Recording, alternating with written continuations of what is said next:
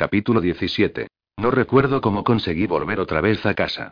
Tengo una imagen difusa de los coches rodeándome y circulando a mi alrededor a toda velocidad y a continuación el ronroneo de Mister cuando me recibió al entrar en el apartamento. Al entrar cerré la puerta. La saliva narcótica del vampiro se había filtrado por mi piel inmediatamente y se había extendido por mi cuerpo enseguida. Me sentía aturdido y débil. La habitación no se movía, pero cuando yo movía los ojos, las cosas parecían algo borrosas y cuando enfocaba algo, vibraba. Con cada latido de mi corazón, todo mi cuerpo latía con una punzada suave y lenta que me proporcionaba una sensación agradable. Había algo dentro de mí que hacía que no pudiera evitar que aquella sensación me resultara agradable. Era la mejor droga que había probado nunca, a pesar de que en los hospitales me habían pinchado en innumerables ocasiones. Me fui tambaleándome hacia mi estrecha cama y me dejé caer. Mister llegó y me rodeó por mi cara, esperando que me levantara y le diera de comer. Vete de aquí, me oí a mí mismo murmurar. Maldita bola de pelo. Venga. Me puso una pata en la garganta y tocó la zona de la piel quemada donde la luz del sol me había dado en la mancha de la saliva de Kelly Hamilton. El dolor me hizo saltar y gruñí esforzándome por llegar a la cocina. Cogí un poco de fiambre del refrigerador y lo dejé caer en el plato de Mister. Después fui tambaleándome al baño y encendí la luz. Dolía. Me tapé los ojos y me miré en el espejo. Mis pupilas estaban totalmente dilatadas, la garganta, las mejillas estaban rojas y brillantes, como si me acabara de levantar de una siesta en una tarde de verano, me dolía pero eso era todo. No pude encontrar ninguna marca en la garganta. Entonces, el vampiro no me había mordido. Estaba bastante seguro de que eso era bueno. Si te mordía, eso significaba que establecía un vínculo con la víctima. Si me hubiera mordido, se podría haber metido en mi cabeza. El típico encantamiento mediante el control de la mente. La infracción de una de las leyes de la magia. Me dejé caer en la cama intentando volver a poner en orden mi cabeza. Mi maravilloso y dolorido cuerpo hacía que esto fuese tarea complicada. Mister llegó dándome con el hocico pero lo aparté con una mano y me obligué a ignorarle. Concéntrate, Harry susurré para mí. Tienes que concentrarte. Había aprendido a olvidar el dolor cuando era necesario. Para estudiar con Justin eso era imprescindible. Mi profesor no creía en prescindir de la varita y malgastar la magia potencial. Aprendes muy rápido a no cometer errores si tienes el incentivo adecuado para evitarlos. Mantener el placer a raya era un ejercicio bastante más difícil, pero me las apañé para conseguirlo. Lo primero que tenía que hacer era esquivar mi sentido del placer. Tardé, pero poco a poco pude delimitar las partes de mi cuerpo a las que les gustaban todas las sensaciones maravillosas, cálidas, la felicidad en sí misma. Encontré la frecuencia del latido del corazón y lo ralenticé un poco, aunque ya iba lento de por sí, después comencé a reducir la percepción de mis miembros poniéndolos detrás de las barreras con el resto de mí que no estaba haciendo nada bueno. A continuación tuve una sensación de placer instantáneo. Ya solo estaba algo mareado, era algo inevitable. Cerré los ojos, suspiré e intenté rememorar todo. Lidia había huido de la protección que le proporcionaba la iglesia y el padre Fortilli. ¿Por qué? Recapitulé pensando en los detalles de todo lo que sabía sobre ella. Sus ojos hundidos. La sensación de cosquilleo al tocar su aura. ¿Le temblaban un poco las manos? Creo que sí. Pensé en lo que había visto de ella en la camioneta, la pulsera de la muñeca. Su pulso. Era lento, eso creía en aquel momento, pero el mío estaba acelerado. Me concentré en el momento en el que la había estado tocando. 60, pensé. Tenía unas 60 pulsaciones por minuto. Mi propio corazón latía a un sexto de esa velocidad en ese momento. Antes de ralentizarlo para que la droga se extendiera más lentamente en la sangre, latía a la mitad de esa velocidad. Sensación, dulce sensación, ¿por qué demonios tenía que luchar contra ella cuando podía simplemente dejarme llevar, escuchar la música, y quedarme ahí feliz y tranquilo y sentirme, sin más sentirme? Tardé un momento en ponerme en guardia otra vez. El ritmo cardíaco de Lidia era el habitual de un corazón humano. Pero estaba lacia y sin vida, como yo ahora. Estaba seguro de que Kile y Kelly la habían envenenado como a mí. Entonces, ¿por qué su corazón latía tan rápidamente comparado con el mío? Salió de la iglesia y quizá la atrapó la pesadilla. Después con ella fue a casa de Malone y consiguió que la invitaran. ¿Pero por qué en casa de Malone? ¿Qué tenía que ver eso? Malone y Lidia. Ambos habían sido atacados por la pesadilla. ¿Qué relación había? ¿Cuál era la conexión? Más preguntas. ¿Qué querían sus vampiros? Si Kile y su hermana iban detrás de Lidia, eso significaba que Bianca la quería. ¿Por qué? ¿Estaba Bianca relacionada con la pesadilla? Y si lo estaba, ¿por qué demonios querría utilizar a sus matones más poderosos para secuestrar a la chica, si ya estaba poseída por el aliado de Bianca? ¿Y cómo demonios había conseguido la pesadilla atravesar el umbral? Y una pregunta mejor que esa. ¿Cómo había conseguido traspasar la protección ofrecida a Lidia por mi talismán del hombre muerto? Ningún fantasma debería haber podido hacerle ningún daño directo ni haber tenido contacto con ella. No tenía sentido. ¿Y por qué tendría que tenerlo? ¿Por qué tendría que significar algo? Siéntate, Harry, túmbate y siéntete bien y relájate y deja que tu sangre fluya, que tu corazón lata, sumérgete en la maravillosa, cálida y arrolladora oscuridad y deja de preocuparte, deja de ocuparte, déjate llevar y flota y griega. Los muros defensivos empezaron a caer. Yo luché, pero un miedo repentino hizo que mi corazón se acelerara. Luché contra la fuerza del veneno que invadía mi sangre, pero esa lucha solo consiguió hacerme más vulnerable, más susceptible. Ahora no podía fallar. No podía. La gente dependía de mí. Tenía que luchar. Los muros cayeron y un gemido invadió mi sangre. Me sumí en un sueño. Y me gustaba. Me dejé llevar y me sumí en el sueño, un sueño dulce y oscuro. Y al dormir me llegaron los sueños. En el sueño, me encontraba en el almacén en el puerto de Burnham. Era de noche y había luna llena. Llevaba el abrigo, una camiseta negra y pantalones vaqueros, mis zapatillas, que eran mejor para, bueno, no hacer ruido. Michael estaba detrás de mí vestido con su capa, su cota de malla y su sobrecapa encarnada. Con el frío invernal se veía su aliento.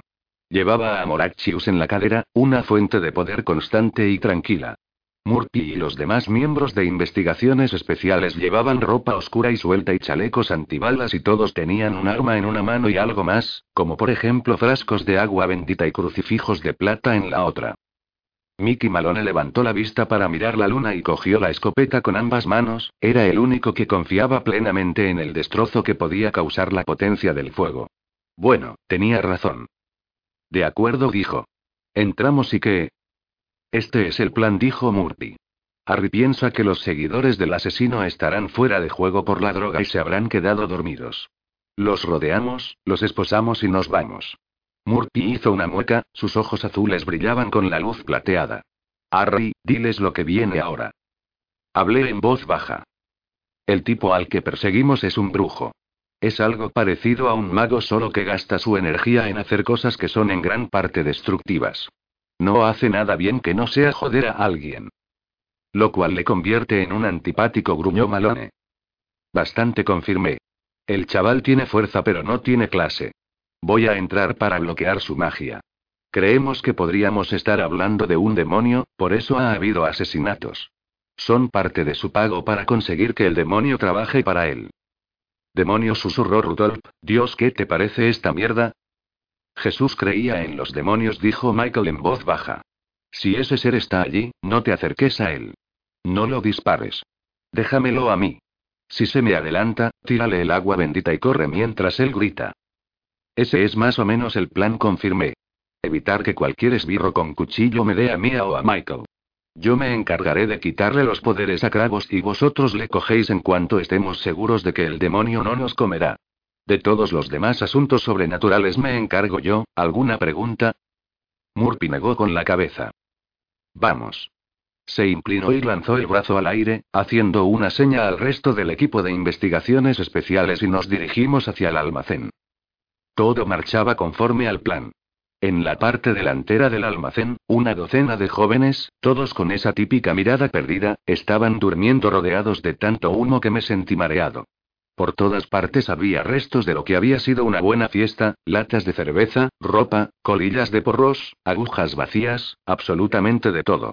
Los policías se lanzaron sobre los chavales como un enjambre, los esposaron y los llevaron a una camioneta que los esperaba en menos de 90 segundos. Michael y yo avanzamos hacia la parte trasera del almacén, a través de montones de cajas y cajones para la expedición. Murphy, Rudy y Malone nos seguían de cerca. Abrí la puerta del muro trasero y miré por una rendija. Vi un círculo de velas negras encendidas, una figura iluminada de rojo vestida con plumas y sangre arrodillada a su lado y algo oscuro y horrible agachado en el interior. Bingo susurré. Me di la vuelta hacia Michael. El diablo está ahí con él. El caballero se limitó a asentir, y desenvainó la espada. Saqué el muñeco del bolsillo de mi abrigo. Era un muñeco Ken, desnudo y anatómicamente incorrecto, pero valdría.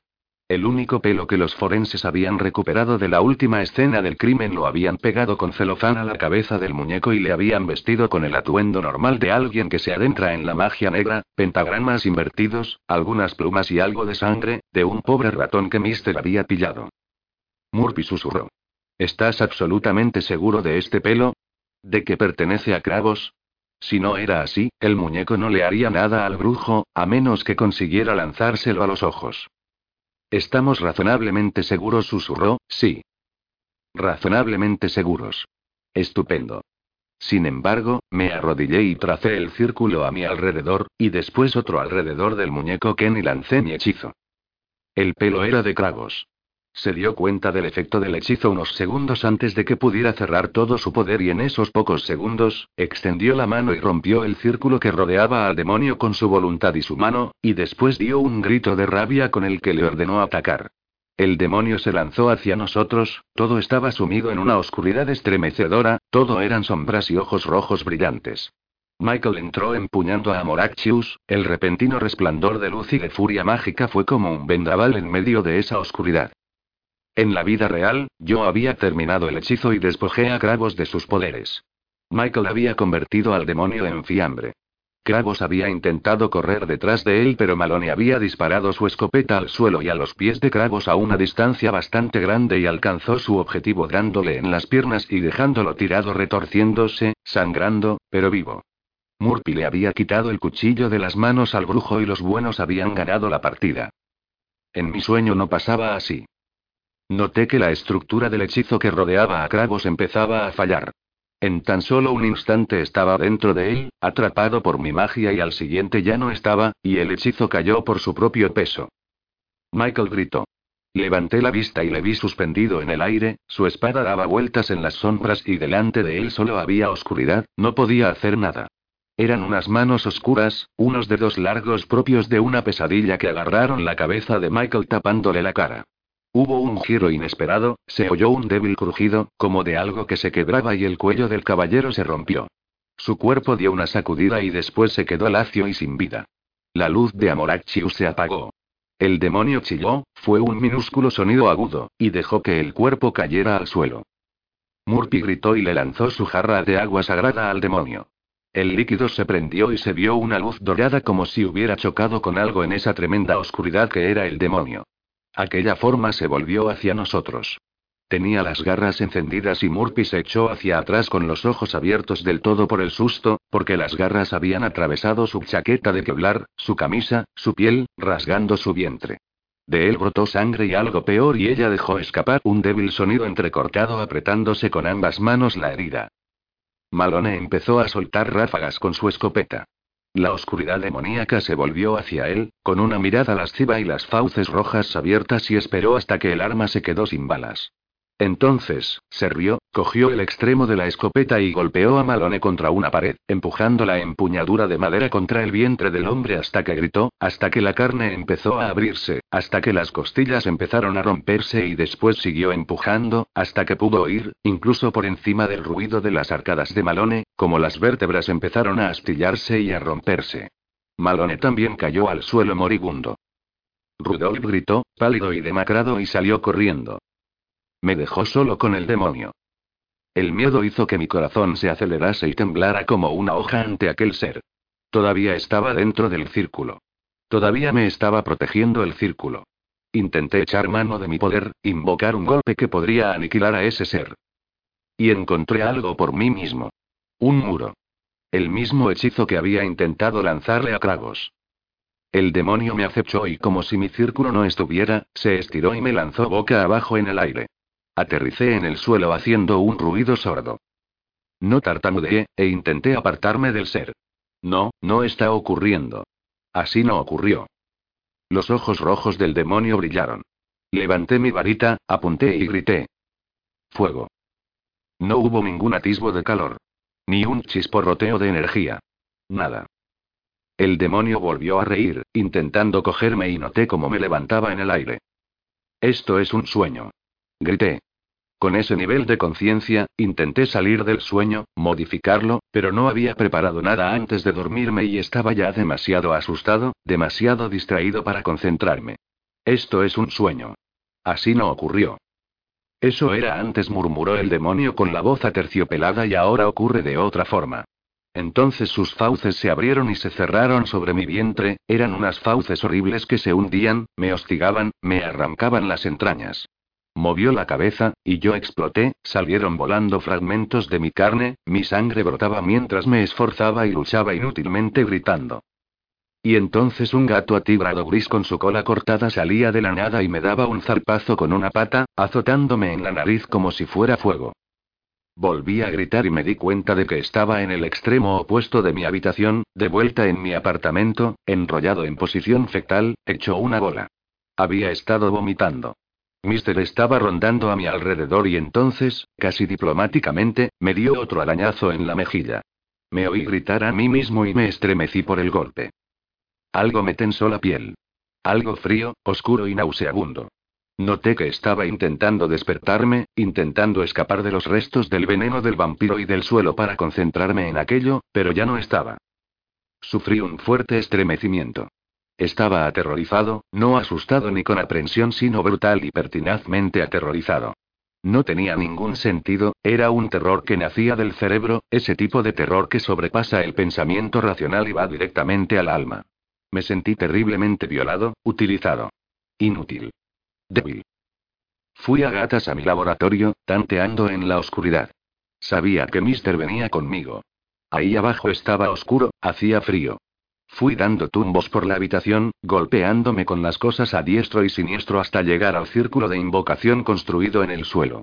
Me lancé a él, sollozando, palpé el suelo con los dedos temblorosos hasta que localicé el anillo. Después deseé que el círculo se cerrase. Luchaba, se resistía con lo que tuve que concentrarme más, hasta que al final noté que se cerró a mi alrededor formando un muro invisible. Me hice un ovillo poniéndome de lado, manteniendo cada parte de mi cuerpo dentro del círculo y lloré. Mister me rodeaba alrededor del círculo, emitía un fuerte y tranquilizador ronroneo. Después escuché al gran gato gris saltar sobre la mesa de trabajo y después sobre una de las estanterías. Su sombra tenue se escondió junto al pálido cráneo. De su boca empezó a salir una luz naranja, hacia las órbitas de los ojos de la calavera, hasta que la llama de los ojos de Bob brilló y la calavera empezó a mirarme. Harry dijo Bob, en voz baja, sería. Harry, ¿puedes oírme? Temblando, levanté la vista. Me sentí tremendamente agradecido por escuchar una voz familiar. Harry dijo Bob con suavidad, lo he visto. Creo que sé lo que pasó con Malone y los demás. Creo que sé cómo lo hizo. Intenté ayudarte pero no te despertabas. Mi mente daba vueltas, confundida. ¿Qué? Pregunté. Mi voz era un gemido. ¿De qué hablas? Lo siento, Harry la calavera guardó silencio y aunque su expresión realmente no podía cambiar, parecía preocupado. Creo que sé lo que ha tratado de comerte. Capítulo 18. Comerme susurré. No, no entiendo nada. Ese ser que ha estado persiguiéndote, la pesadilla, creo que ha estado aquí. La pesadilla dije. Bajé la cabeza y cerré los ojos. Bob. No puedo pensar con claridad. ¿Qué está ocurriendo? Bueno, Viniste hace unas cinco horas completamente drogado con saliva de vampiro, y balbuceando como un loco. Creo que no te diste cuenta de que estaba dentro de Mister. ¿Te acuerdas de eso? Sí, algo. ¿Qué pasó? Le conté mi experiencia con Kyle y Kenny a Milton a Bob. Parece que hablar ayudó a que todo dejara de dar vueltas a mi alrededor y que mi estómago se asentase. El corazón empezó a latirme más despacio y ya no latía como el de un conejillo asustado. Parece raro, dijo Bob. Tenía que ser algo importante para que se arriesgaran a salir a la luz del sol, aunque fuera en una camioneta preparada. Ya me hago cargo, Bob dije, y me limpié la cara con una mano. ¿Te sientes mejor? Sí, supongo. Creo que has salido bastante bien parado en lo que respecta al espíritu. Es una suerte que empezaras a gritar. Llegué lo más rápido que pude, pero no querías despertarte. Supongo que fue por el veneno. Me senté, con las piernas cruzadas y me quedé dentro del círculo. Recuerdo que tuve un sueño, Dios, y fue terrible. Sentí que las tripas se me revolvían y empecé a temblar otra vez. Intenté cambiarlo, pero no estaba preparado. No podía. Un sueño, dijo Bob. Sí, eso tiene sentido. ¿Qué tiene sentido? Pregunté. Sí, claro, dijo Bob. Negué con la cabeza, puse los codos en las rodillas y me cogí la cara con las manos. No quería hacer esto. Debía hacerlo otro. Yo debería irme de la ciudad. ¿Fue un espíritu el que me asaltó? Sí. Negué con la cabeza. Eso no tiene sentido.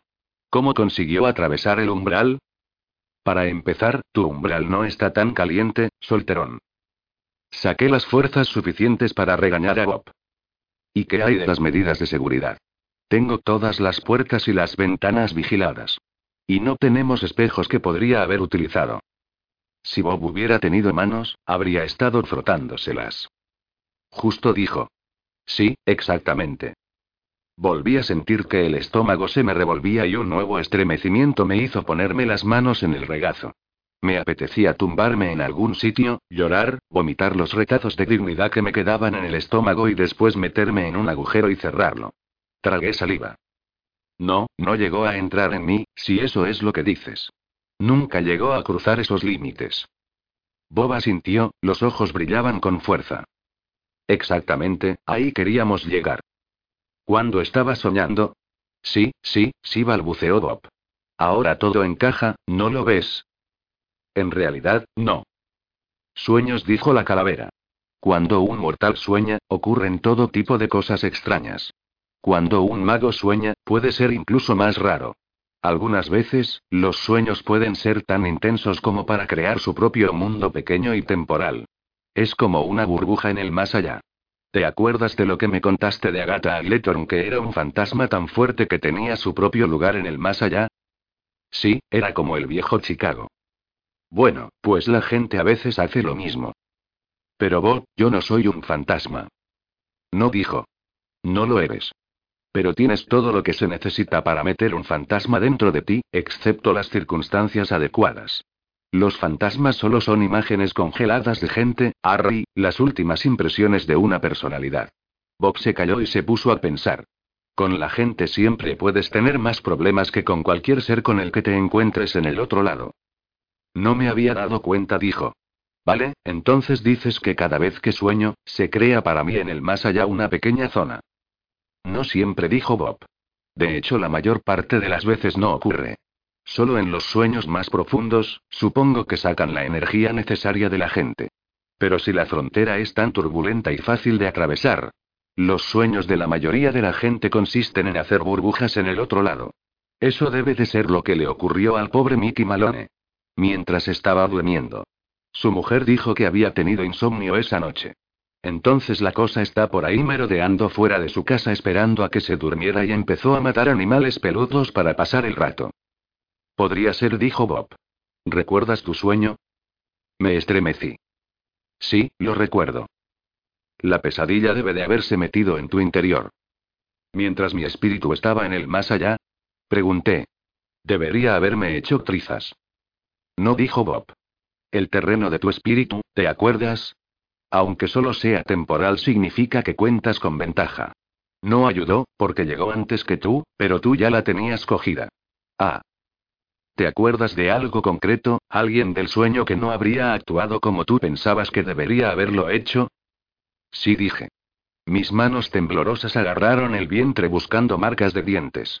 Madre mía, estuve soñando con esa redada hace un par de meses, cuando cogimos a Kragos. Ese brujo musitó Bob. Vale, esto podría ser importante. ¿Qué pasó? Tragué saliva intentando no vomitar. Esto. Todo fue mal. Ese demonio al que había invocado. Era más fuerte de lo que lo había sido en vida. ¿El demonio era? Pestañé. Bob, ¿es posible que un demonio deje un fantasma? Ah, dijo Bob.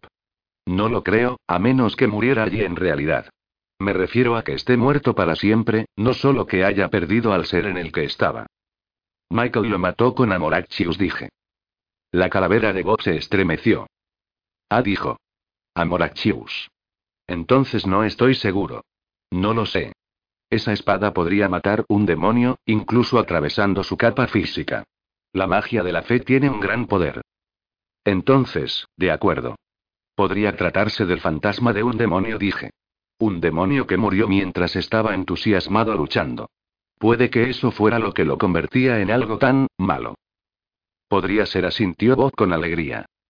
Negué con la cabeza. Pero eso no explica las maldiciones del alambre de espino que hemos estado encontrando en esos fantasmas y en esas personas. Abordé el problema, los hechos que estaban interconectados, con desesperación, en silencio, como un hombre que está a punto de ahogarse y no puede malgastar el aliento gritando.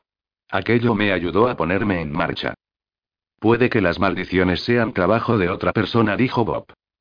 Bianca dije de repente. Ella y sus lacayos estaban involucrados en esto en cierta medida. ¿Te acuerdas que secuestraron a Lidia? Y estaban esperándome esa primera noche, cuando volví de la comisaría porque me habían detenido. No creo que por entonces ella fuera una profesional, dijo Bob. Me encogí de hombros. Desgraciadamente, no lo era. Pero acaban de ascenderla. Puede que lo haya estado estudiando. Siempre ha tenido más de un sucio truco de vampiro guardado en la manga, y si eso fue en el más allá, ahora será más fuerte. Bob silbó por entre los dientes. Sí, eso podría ser. Bianca remueve todo al torturar a un grupo de espíritus, consigue que se ponga en marcha toda la turbulencia para poder azuzar a la pesadilla contra ti. Después la deja suelta, se sienta y disfruta con el espectáculo. ¿Tenía un motivo? La venganza, dije, recordando una nota que leí hace más de un año. Me culpa de la muerte de uno de los suyos, Rachel. Quiere que me arrepienta. Bien, dijo Bob. ¿Y podría haber estado en todos los sitios en cuestión? Sí dije. Sí podría haberlo estado. Medios, oportunidad, motivo. Maldita lógica. Pero en cualquier caso no es nada que yo pueda justificar ante el Consejo con el fin de conseguir su apoyo. No tengo ninguna prueba. ¿Y? dijo Bob. Pues venga, ve a matarla y problema resuelto. Bob dije. No puedes ir por ahí matando a la gente. Lo sé. Por eso deberías hacerlo. No, no. No, y aunque fuera así, tampoco puedo ir por ahí matando a la gente. ¿Por qué no? Ya lo has hecho antes. Y tienes un arma nueva y todo. No puedes acabar arbitrariamente con la vida de alguien por algo que es posible que hayan hecho. Bianca es un vampiro, adujo Bob alegremente. No está viva en sentido estricto. Me meteré dentro de Mister e iré a conseguir las balas y griega. Suspiré. No, Bob. Está rodeada de mucha gente. Es probable que hubiera que matar a alguno de ellos para llegar hasta ella. Ah, maldita sea. Esto es una de las situaciones en las que hay que elegir entre el bien y el mal, ¿verdad? Sí, lo es. Estoy algo confundido con este tema de la moralidad, Harry. Únete al club, murmuré. Di un suspiro tembloroso y me eché hacia adelante para pasar mi mano por encima del círculo y deseé con todas mis fuerzas que se rompiera. Casi me estremecí cuando su escudo protector desapareció de mi alrededor, pero me esforcé por no hacerlo. Mi recuperación dependía de las ganas que tuviera de conseguirlo. Tenía que concentrarme en el trabajo. Me levanté y caminé hasta mi mesa de trabajo, los ojos ya se habían adaptado a la luz tenue. Cogí la vela más cercana, pero no había cerillas a mano, así que la señalé con mi dedo, fruncí el ceño y pronuncié las palabras. Flicumbicus. Mi hechizo, uno minúsculo que había utilizando miles de veces, fue dando trompicones y salió, la energía salió de un tirón en lugar de fluir. La punta de la vela humeó pero no se encendió. Fruncí el ceño, cerré los ojos, me esforcé un poco más y repetí el conjuro. Esta vez, sentí un pequeño mareo y la vela se encendió. Puse una mano en el borde de la mesa. Bob pregunté. ¿Has visto eso? Sí, dijo Bob con un tono de desaprobación. ¿Qué ha pasado? Esto, la primera vez no cargaste el conjuro con la cantidad suficiente de magia. He puesto la misma de siempre, protesté. Venga ya, he hecho ese conjuro un millón de veces. 1756 veces que yo sepa. Le ofrecí una burda versión de mi forma habitual de fruncir el ceño. Ya sabes a lo que me refiero. Sin suficiente energía, dijo Bob. Lo digo como lo siento. Me quedé mirando fijamente a la vela un segundo. Después murmuré para mis adentros. ¿Por qué tuve que hacer un esfuerzo para encenderlo? Probablemente porque la pesadilla te quitó una buena parte de tus poderes, Harry. Me di la vuelta muy lentamente para mirar a Bob pestañeando. ¿Qué hizo qué? Cuando te atacó en tu sueño, ¿quería alcanzar alguna zona concreta de tu cuerpo? Me puse la mano en la base del estómago, apretando y sentí que mis ojos se abrían más. Bob se estremeció. Ah, el tema del chakra. Eso no es bueno. Te ha dado justo en el ki. Bob susurré. Menos mal que no iba detrás de tu magia, ¿verdad? Me refiero a que tienes que ver lo bueno de esto. Bob dije en voz alta. ¿Quieres decir que, que se comió mi magia? Bob puso cara de estar a la defensiva. Toda no, porque yo te desperté tan rápido como pude. Harry, no te preocupes por ello, te curarás. Seguro, puede que estés algo bajo unos meses. O quizá años. Bueno, probablemente décadas, pero solo hay una posibilidad muy remota. Le interrumpí con un golpe de mi mano. Se comió parte de mi poder, dije. ¿Eso significa que la pesadilla es ahora más poderosa? Bueno, pues, claro, Harry. Eres lo que comes. Maldita sea, grumí, apretándome la frente con una mano. Vale, vale. Tenemos que encontrar ya a este ser. Empecé a moverme de un lado para otro. Si está utilizando mi poder, me convierto en responsable de lo que haga. Bob se burló. Harry, eso es irracional. Le eché una mirada. Eso no hace que sea menos verdad, dije bruscamente. Vale, dijo Bob dócilmente. Acabamos de salir del cruce entre la cordura y la locura. Próxima parada el pueblo de los necios. Ah, dije mientras seguía moviéndome. Tenemos que averiguar dónde va a atacar a continuación. Tiene toda la noche por delante para moverse. Seis horas y trece minutos me corrigió Bob. No será difícil. Mientras tú dormías he estado leyendo todos esos diarios que cogiste de casa del ectomante. Ese ser puede aparecer en las pesadillas, pero todo tendrá una relación. Los fantasmas solo pueden tener el tipo de poder que tiene esta pesadilla mientras actúan dentro de los parámetros de su zona concreta de influencia. ¿Su qué? Míralo de esta forma, Harry. Un fantasma solo puede afectar a algo que esté relacionado en cierta medida con su muerte. Agatha Agletorn no podría haber aterrorizado a un conjunto de jóvenes exploradores. No es ahí donde está su poder. Podía causar problemas en temas relacionados con niños, con maridos que insultan, puede que incluso con mujeres que hayan sufrido malos tratos. Y con magos entrometidos murmuré. Seguro que te pusiste en la línea de tiro, dijo Bob. Pero Agatha no podía salir corriendo hacia ningún sitio así por las buenas y causar un desastre. La pesadilla tiene que estar jugándose algo personal, dije. ¿Es eso lo que quieres decir? Bueno, en cierta medida tiene que estar relacionado con su fallecimiento. Bueno, sí, supongo que eso es lo que quiero decir. Más concretamente, es lo que decía Morty Linkist en sus diarios. Y yo dije, ¿y Lydia y Mickey Malone? ¿Qué relación tenemos nosotros con esto? No había visto a Lidia en toda mi vida. Fruncí el ceño. Al menos, no lo creo. Ella es un bicho raro, asintió Bob. Déjala un momento fuera del planteamiento de esta ecuación. Lo hice, y me pareció tan obvio como la luz del sol. Maldita sea, dije. Me di la vuelta y corrí hacia las escaleras sobre mis inestables piernas, y empecé a correr hacia el teléfono. ¿Qué? me dijo Bob. ¿Qué, Harry? Si ese ser es el fantasma del demonio, sé lo que quiere, es venganza, grité por las escaleras. Tengo que encontrar a Murphy. Capítulo 19. Hay un tipo de matemáticas que encaja con la salvación de las vidas de las personas. Te encuentras a ti mismo haciendo números sin darte cuenta, como un médico en un campo de batalla donde hay un paciente que no tiene ninguna posibilidad de sobrevivir y otro sí, pero solo si dejas morir a un tercero. Para mí, la ecuación se descomponía en elementos bastante sencillos. El demonio, sediento de venganza, perseguiría a aquellos que le hubieran hecho daño. El fantasma solo recordaría a quienes hubieran estado allí, en los que estuviera concentrado en esos últimos momentos. Eso quería decir que Murphy y Michael serían los objetivos que le quedaban. Michael tenía una oportunidad de protegerse a sí mismo de aquel ser, ¿qué demonios? Puede que tuviera más posibilidades que yo, y Murphy no tenía ninguna. Llamé por teléfono a casa de Murphy. No contestó nadie. Llamé a la oficina, y contestó con tono de agotamiento. Murphy. Murphy dije. Mira, necesito que confíes en mí esta vez. Voy para allá, llegaré en unos 20 minutos. Podrías estar en peligro. Quédate donde estás y mantente despierta hasta que llegue. Harry. Preguntó Murphy. Oí que empezaba a regañarme. ¿Me estás diciendo que vas a llegar tarde? ¿Tarde? No, maldita sea. Mira, haz lo que te he dicho, ¿vale? No me gusta esta mierda, Tresden gruñó Murp. No he dormido en dos días. Si me dices que llegas en diez minutos espero. Veinte, he dicho veinte minutos, Murp. Podía sentir su mirada a través del teléfono. No seas cabrón, Harry. Eso no es lo que dijiste hace cinco minutos.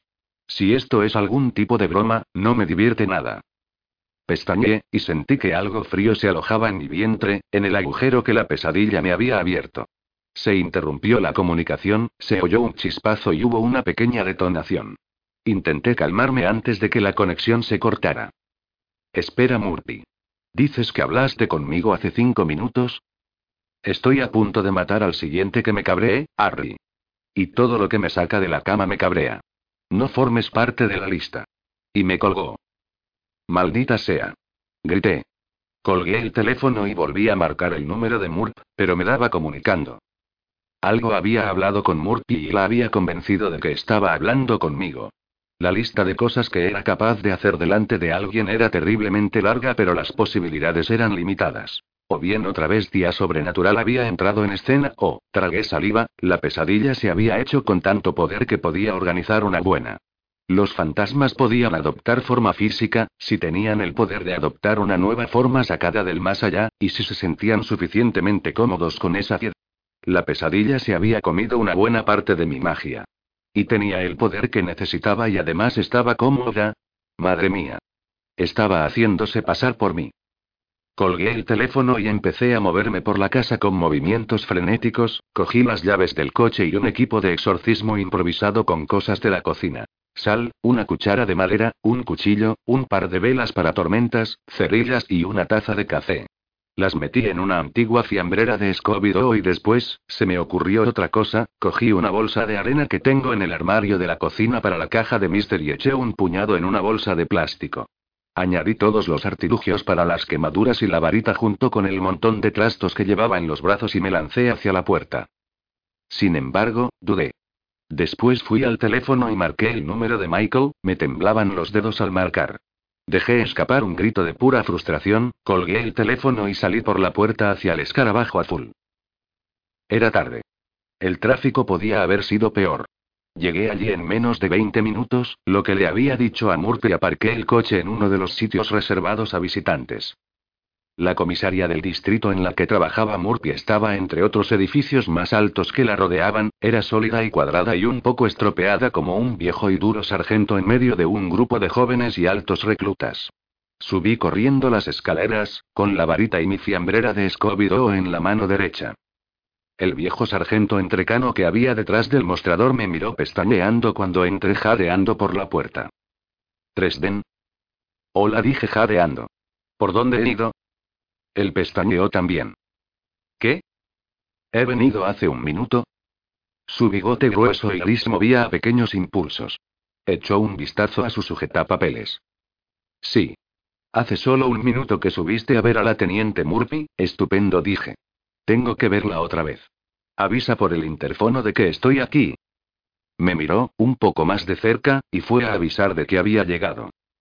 ¿Qué está ocurriendo, señor Dresden? Créame, dije. En cuanto lo averigüe se lo diré. Abrí la puerta y me dirigí escaleras arriba hacia las oficinas de investigaciones especiales situadas en el cuarto piso. Atravesé las puertas y fui corriendo por las filas de mesas hacia el despacho de Murphy. Cuando pasé por delante de Stallings y Rudolph se levantaron de la silla de golpe, pestañeando. ¿Qué demonios? soltó Rudy con los ojos abiertos del todo. ¿Dónde está Murphy? grité. En su despacho balbuceó Stallings, contigo. El despacho de Murphy estaba en la parte de atrás de la sala, formada por paneles y una puerta barata que al final tenía una placa metálica de verdad con su nombre y título. Me eché hacia atrás y di con el talón en el picaporte. La puerta se hizo astillas pero tuve que volver a darle otra patada para que se abriera. Murphy estaba sentada en su despacho con la misma ropa que llevaba la última vez que nos vimos. Se había quitado el sombrero, tenía el pelo corto despeinado. Los círculos que tenía bajo los ojos estaban tan oscuros como si fuesen hematomas. Estaba totalmente tranquila, mirando fijamente con sus ojos azules, con cara de terror. Me puse de pie detrás de ella, vestido totalmente de negro, con la misma ropa que llevaba la noche que detuvimos a Kravos junto a su demonio. La pesadilla era como yo. Tenía las manos colocadas en ambos lados de la cara de Murphy, con las puntas de los dedos en las sienes, pero había ejercido presión en estas hasta entrar en el interior de la cabeza llegando a atravesar la piel y los huesos como si estuviera dando un suave masaje al cerebro. La pesadilla estaba sonriendo, con la cabeza un poco inclinada sobre ella, como si estuviera escuchando música. No sabía yo que fuera capaz de poner una expresión como esa, tranquila, malvada y aterradora. Me quedé mirando durante un segundo con cara de terror aquella extraña imagen y después dije. Apártate de ella. Los ojos oscuros de la pesadilla se movieron con rapidez, brillaban con una inteligencia fría y tranquila. Levantó los labios dejando al aire los dientes con un gruñido repentino. Silencio, mago murmuró. Sus palabras eran penetrantes como las hojas de cuchilla y el acero, o te destrozo como ya he hecho esta noche. En algún lugar profundo de mi tembloroso vientre se produjo un grito de terror, tartamudeé, pero me negué a dejar que saliera. Escuché a Rudy y Stallings que venían detrás de mí. Levanté la varita y apunté a la cabeza de la pesadilla. He dicho que la dejes. La pesadilla hizo una mueca y sonrió. Apartó sus manos de Murphy, los dedos salían de su piel como del agua y me enseñó las palmas de las manos. ¿Has olvidado algo, mago? ¿Así, el qué? Pregunté. Me he convertido en parte de ti. Soy lo que tú eres, susurró la pesadilla. Movió las muñecas orientándolas hacia mí. Ventas servitas. El viento rugió con furia repentina y me levantó del suelo lanzándome al aire. Choqué con Rudolf y Stallings mientras salían corriendo. Todos fuimos a parar al suelo amontonados. Me quedé allí aturdido un momento. Oí que la pesadilla se iba. Pasó por delante de nosotros, con un andar tranquilo, en silencio y salió de la habitación. Poco a poco nos fuimos juntando todos y nos levantamos. ¿Qué demonios? dijo Rudolf. Me dolía la nuca. Debí de golpearme con algo. Me apreté la cabeza con una mano y grumí. Ah, Dios murmuré. Debería haber hecho algo mejor que lanzarle un golpe directo como ese. A Stallings le salía sangre por la nariz y su bigote grisáceo también estaba manchado. Su camisa tenía manchas de rojo. Eso, por Dios bendito, Tresden. ¿Qué era eso? Me puse de pie. Por un momento todo se movía a mi alrededor. Mi cuerpo entero se estremeció y me sentí como si fuera a caerme y a llorar como un niño. Había utilizado mi magia. Había robado mi cara y mi magia y las había utilizado para hacer daño a la gente.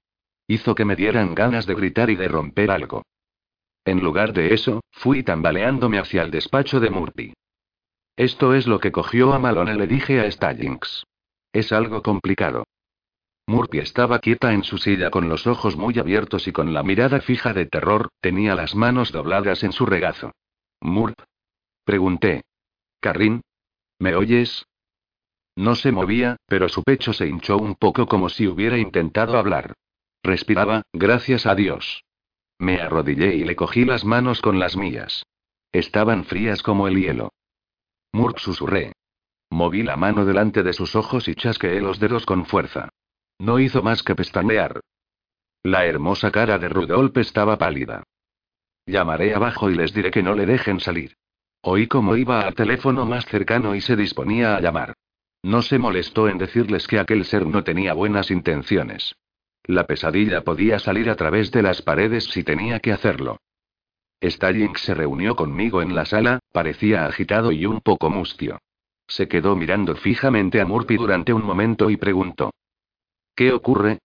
¿Qué ocurre con ella? La miré a los ojos. Las pupilas estaban totalmente dilatadas. Me preparé, miré más profundamente por sus ojos. Cuando un mago mira en el interior de tus ojos, no puedes esconderte. Puede ver muy profundamente, ver las partes más reales de tu carácter, los lugares oscuros y la luz y a su vez, tú ves los suyos. Los ojos son como las ventanas del alma. Busqué a Murphy detrás de todo ese terror y esperé a que comenzara la vista del interior del alma. No pasó nada. Murphy estaba ahí sentada, sin más, mirando al frente. Respiró otra vez, sin hacer ningún ruido, pero reconocí el esfuerzo que estaba haciendo. Murphy estaba gritando. No tenía ni idea de lo que estaba viendo, de los horrores que la pesadilla había puesto ante sus ojos. Lo que le había quitado. Le toqué la garganta con las suaves puntas de los dedos. Pero no pude percibir el frío que helaba los huesos del cruel conjuro como el de Malone. Al menos estaba igual que él. Pero no podía ver en su interior, porque Murphy estaba en otro sitio. Las luces estaban encendidas, pero no había nadie en casa. Está, este ser se ha metido en su cabeza. Creo que está consiguiendo que vea cosas. Cosas que no están aquí. No creo que ella sepa dónde se encuentra y parece que no puede moverse. Que Dios nos ampare. Susurró Stallings. ¿Qué podemos hacer? John dije en voz baja. Necesito que saques del archivo las pruebas del caso de Kragos. Necesito ese libro de piel grande que encontramos en su apartamento. Stallings se sobresaltó y después se quedó mirándome fijamente. ¿Qué necesitas qué? Repetí lo que quería. Cerró los ojos. Dios, Tresden. No lo sé. No sé si podré conseguirlo. Últimamente ha habido bastante trabajo. Necesito ese libro, dije. El causante de todo esto es algo parecido a un demonio. Kravos tendrá el nombre a ese demonio escrito en su libro de hechizos. Si puedo conseguir ese nombre, podré coger a ese ser y detenerlo. Puedo hacer que me diga cómo ayudar a Murp. No lo entiendes. No va a ser tan fácil para mí. Esto se ha puesto complicado y no voy a poder entrar en el almacén y coger ese maldito archivo para dártelo, Tresden. Estudió a Murphy con ojos de preocupación.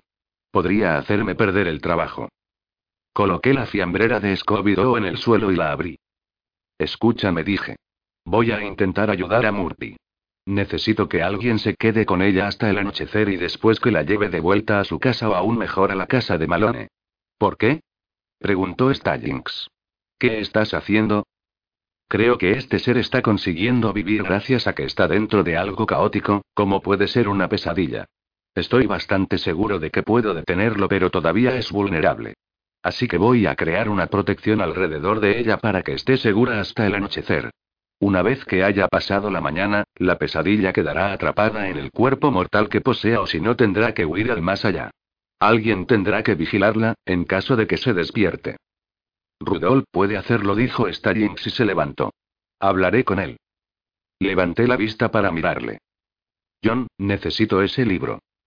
Frunció el ceño, escudriñando el suelo que había delante de mí. Tresden, ¿vamos a poder atrapar a ese ser? Y al decir vamos, se estaba refiriendo a la policía. Pude notarlo en su tono de voz. Negué con la cabeza. Si consigo el libro, dije. ¿Puedes ayudar a la teniente? Asentí. Cerró los ojos y dejó escapar un suspiro. De acuerdo, susurró. Y salió. Le oí hablar con Rudolf un momento después. Me di la vuelta para mirar a Murphy, cogiendo la bolsa de tierra de la fiambrera. Saqué un trozo de tiza y aparté la silla de Murphy de la mesa para poder dibujar un círculo a nuestro alrededor y deseé que se cerrase. Me costó más de lo habitual y por un momento me sentí mareado. Tragué saliva y empecé a acumular energía, a concentrarme tanto y con tanto esmero como me fue posible.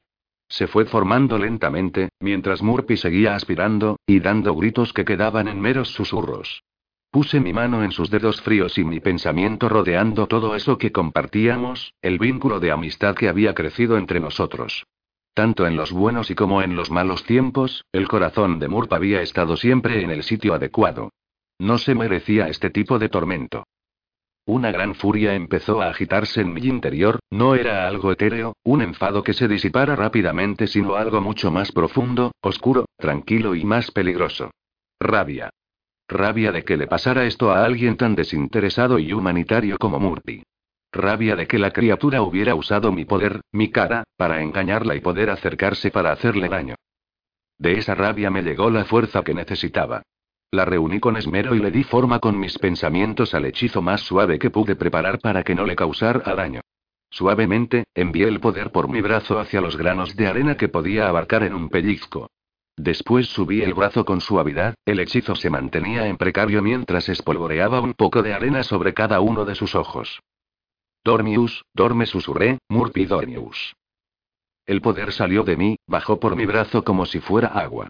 Noté que caía con los granos de arena. Murphy dejó escapar un largo y estremecedor suspiro y sus ojos fijos empezaron a cerrarse. Su expresión se relajó, pasó del horror al sueño profundo y silencioso y se desplomó en la silla. A medida que mi hechizo comenzaba a funcionar, dejé escapar un suspiro e incliné la cabeza, temblando, alargué la mano y acaricié con mi mano el pelo de Murphy. Después la coloqué sobre algo que parecía más cómodo. Descansa, Murble, susurré, allá donde no existen los sueños. Resolveré esto por ti. Con un esfuerzo de voluntad, difuminé el círculo y lo rompí. Después salí de él, utilicé la tiza para cerrarlo otra vez y deseé que se cerrase alrededor de Murphy. Esta vez tuve que esforzarme más de lo que nunca había tenido que hacerlo desde que era un niño. Pero el círculo se cerró con ella dentro. Una tenue neblina que no se levantaba más que unos pocos centímetros del círculo de tiza, bailaba como las oleadas de calor que desprenden las carreteras en verano. El círculo evitaría que entrara algo del más allá y el sueño encantado continuaría hasta el amanecer, evitaría que soñara y haría que la pesadilla tuviera que buscar otra forma de hacerle daño. Salí de su despacho arrastrando los pies hasta el teléfono más cercano. Rudolf me observó. Stallings no estaba por allí. Marqué el número de Michael. Estaba comunicando. Quería irme a casa arrastrándome y lanzar un conjuro sobre mí mismo para dormir. Quería esconderme en algún lugar cálido y tranquilo y descansar algo. Pero la pesadilla todavía seguía ahí fuera, buscando su venganza, persiguiendo a Michael. Tenía que llegar hasta donde estaba, encontrarla, pararla. O al menos prevenirle a él. Colgué el teléfono y empecé a recoger mis cosas. Alguien me tocó el hombro. Levanté la vista para mirar a Rudolf. Parecía vacilante, pálido. Será mejor que no mientas, Tresden dijo en voz baja. No estoy muy seguro de lo que está ocurriendo aquí. Pero que Dios me ayude, si a la teniente le pasa algo por tu culpa. Examiné su cara como atontado y después asentí. Volveré a por Stallings. Necesito ese libro. La expresión de Rudolf era seria. En cualquier caso, yo nunca le había caído muy bien. Lo digo en serio, Tresden. Si dejas que algo le ocurra a Murphy, te mataré. Chaval, si algo le pasa a Murphy por mí, suspiré. Creo que te dejaré hacerlo. Capítulo 20. Nunca habría pensado que se podía encontrar un barrio tan tranquilo a las afueras de la ciudad de Chicago. Michael lo había conseguido, a poca distancia al oeste de Wrigley Field. Ambos lados de la calle estaban jalonados de árboles antiguos que le conferían un magnífico esplendor. Los hogares eran en su mayor parte antiguas casas de estilo victoriano, restauradas a raíz de una economía en estado de cambio y que después de un siglo, se habían convertido en unos edificios que en caso de incendio entrañaban peligro. La casa de Michael parecía estar hecha con pan de jengibre. Tenía una decoración extravagante, una pintura elegante en marfil y burdeos y, quizá algo inevitable, una cerca que rodeaba la casa y un jardín en la parte frontal, la luz del porche formaba un círculo de resplandor blanco sobre el césped de la entrada, casi hasta el borde al que llegaba la finca. Hice girar bruscamente el escarabajo en la curva que había delante de la casa y entré por la puerta de vaivén. Subí a trompicones por las escaleras para llamar al timbre que había en la puerta delantera. Pensé que Michael tardaría un minuto en salir de la cama y bajar por las escaleras, pero en vez de eso, escuché un golpazo, un par de pasos largos y después las cortinas de la ventana que había junto a la puerta se movieron. Un segundo después, la puerta se abrió y apareció Michael, intentando despertarse. Llevaba unos pantalones y una camiseta en la que se podía leer Juan 316. Llevaba a uno de los niños en su musculoso brazo, uno al que yo no conocía todavía, puede que tuviera un año, con un parche de pelo rubio y rizado, con la cabeza recostada contra el pecho de su padre mientras dormía. Harry dijo Michael. Sus ojos se abrieron. Por Dios bendito, ¿qué te ha pasado? Ha sido una noche larga, dije. ¿He estado aquí ya? Michael se me quedó mirando. No estoy seguro de lo que quieres decir, Harry. Bien, entonces no he estado. Michael, tienes que despertar a tu familia ahora mismo. Podrían estar en peligro. Me volvió a mirar pestañeando. Harry, es tarde. ¿Qué demonios? Solo escúchame. Le conté de forma escueta lo que sabía sobre la pesadilla y sobre cómo llegaba hasta sus víctimas. Michael se me quedó mirando un minuto y después dijo. Espera, a ver si lo entiendo. El fantasma de un demonio al que yo maté hace dos meses está merodeando por Chicago, metiéndose en los sueños de la gente, y devorando su cerebro desde el interior. Sí dije. Y ahora te ha quitado a ti una parte, se presenta con un cuerpo que es como el tuyo y crees que viene hacia aquí. Sí dije, justo eso. Michael arqueó los labios un momento. Entonces, ¿cómo sé que no eres tú la pesadilla, que está intentando que le invite a entrar? Abrí la boca y la cerré de nuevo y después dije. En cualquier caso, es mejor que me quede aquí fuera. Charity probablemente me arranque los ojos por aparecer a estas horas. Michael asintió. Entra, Harry. Déjame que acueste al niño. Entré a un pequeño vestíbulo cuyo suelo de madera noble estaba barnizado. Michael señaló su comedor a la derecha y dijo. Siéntate, volveré en un segundo. Michael dije. Deberías despertar a tu familia. Dijiste que este ser es un cuerpo sólido, ¿verdad? Lo era hace unos minutos. Entonces no está en el más allá. Está aquí, en Chicago. No puede entrar en los sueños de la gente desde aquí. No lo creo, pero... Iba a perseguir a la gente que estaba cerca cuando murió. Viene a por mí. Me mordí el labio un segundo y después dije. También tiene parte de mí. Michael me miró frunciendo el ceño. Michael, si viniera a por ti dije, no habría empezado contigo. Miró a la niña que llevaba en brazos. Se puso serio y dijo en tono suave. Harry, siéntate. Vendré enseguida. Pero podría. Ya me las arreglaré, dijo en el mismo tono de voz suave y tranquilo. Me asustó. Me senté. Cogió a la niña y caminando con suavidad, desapareció por la escalera. Me había sentado un momento en una butaca grande y cómoda, como una mecedora. Había una toalla y una botella medio vacía a mi izquierda, en la mesita de la lámpara. Michael debía de haber estado acunando a la niña para que se durmiera. Junto a la botella había una nota. Me eché hacia adelante y la leí. Michael. No quería despertaros a ti ni al bebé. El pequeño quiere pizza y helado. Volveré en un par de minutos, probablemente antes de que te despiertes y leas esto. Te quiero, Charity. Me levanté y me dirigí a las escaleras.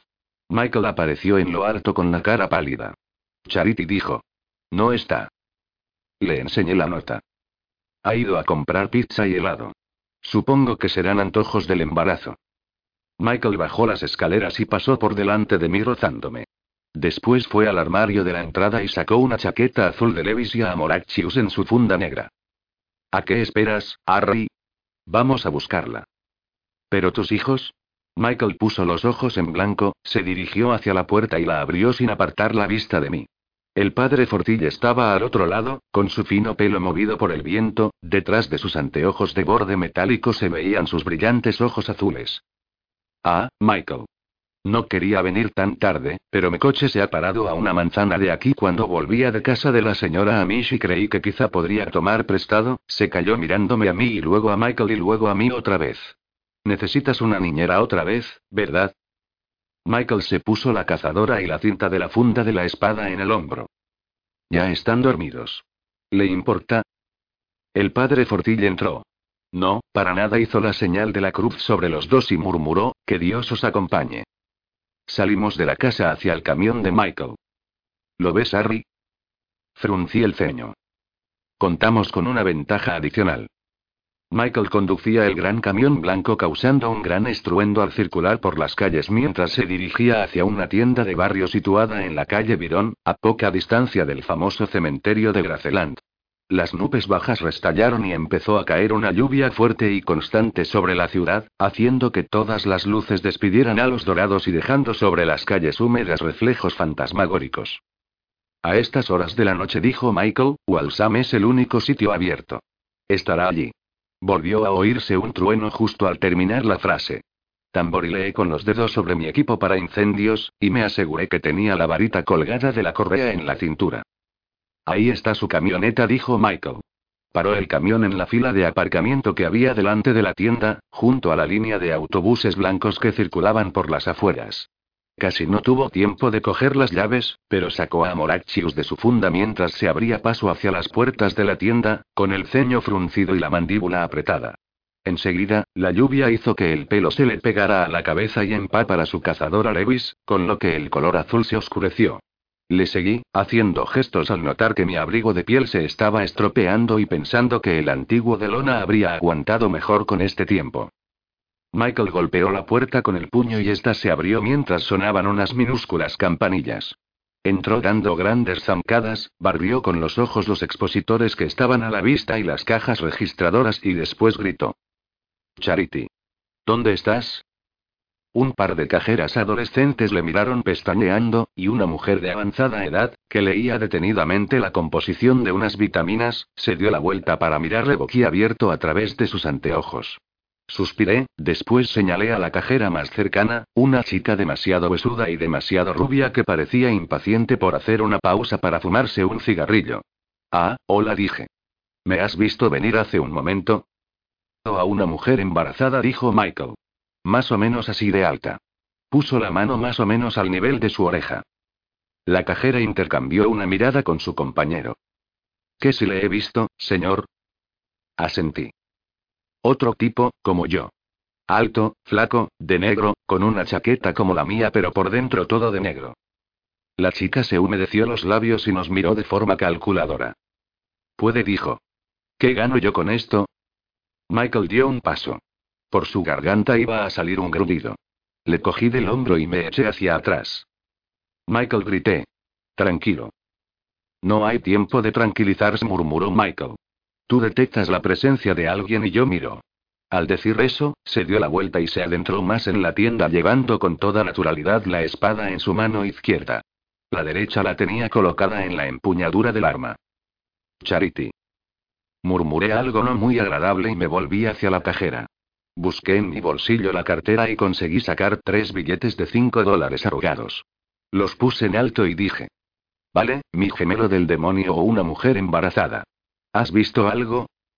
La chica miró los billetes y después a mí y puso los ojos en blanco. Después salió de la caja y me los quitó de las manos. Sí dijo. Ella estuvo en el pasillo 5 hace unos minutos. En la zona de los congelados. ¿Sí? Pregunté. Entonces, ¿qué? Sonrió. ¿Qué? ¿Es tu hermano el que va detrás de tu mujer?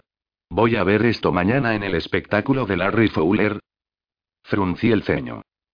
Es complicado, dije. ¿Qué más viste? Se encogió de hombros. Pagó algo y salió hacia esa camioneta de ahí fuera. No arrancaba. Te vi, bueno a ti o al tipo ese que se parece a ti, que ibas hacia ella y empezabas a hablarle. Parecía bastante cabreada, pero se fue con él. No sé nada más.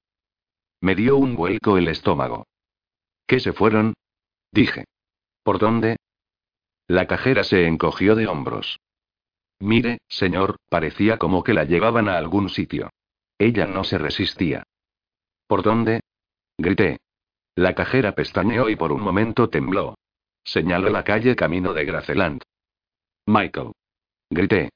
Vamos. Después me di la vuelta y di un portazo mientras salía adentrándome en la lluvia y la oscuridad. Me paré en la camioneta de Charity un segundo y toqué el capó. Se abrió sin ofrecer resistencia, mostrando un amasijo de cables retorcidos y correas hechas trizas y unos trozos de metal. Me estremecí y me protegí los ojos de la lluvia, intentando explorar la calle que llevaba al cementerio.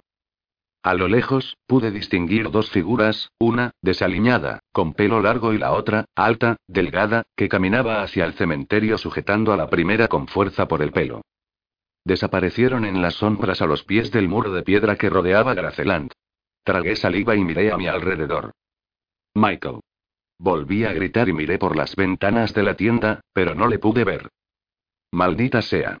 Dije y le di una patada al parachoques frontal de la camioneta. No me encontraba bien para ir detrás de la pesadilla yo solo porque ese ser estaba henchido del poder que me había robado a mí. Contaba con el factor sorpresa. Y tenía a la mujer de mi amigo y a su hijo como rehenes. Madre mía, y yo lo único que tenía era un dolor de cabeza y un reloj de arena que se vaciaba a toda prisa y un caso para echarse a temblar. El cementerio más grande de Chicago en una noche lluviosa y oscura cuando la frontera entre este mundo y el de los espíritus tenía más agujeros que un colador. Estaría lleno de espectros y seres reptando y yo estaría solo. Sí murmuré. Eso parece. Salí corriendo hacia la zona oscura por la que había visto que la pesadilla y Charity habían desaparecido. Capítulo 21. He hecho cosas más inteligentes en mi vida. Por ejemplo, una vez, me tiré de un coche en marcha para poder subirme a una camioneta llena de licántropos con una sola mano. Eso había sido más inteligente. Al menos yo estaba bastante seguro de que podía matarles si tenía que hacerlo en ese momento. Lo cual me colocó a un paso por delante de donde estaba ahora. Ya había matado a la pesadilla o al menos había ayudado a matarla. Había algo que no me parecía justo. Debería haber algún tipo de norma contra la necesidad de matar a un ser más de una vez. Lo que caía era una cortina de agua y no unas cuantas gotas. Me entraba el agua a raudales por los ojos. Tenía que limpiarme sin parar la ceja para apartar el agua y poder ver.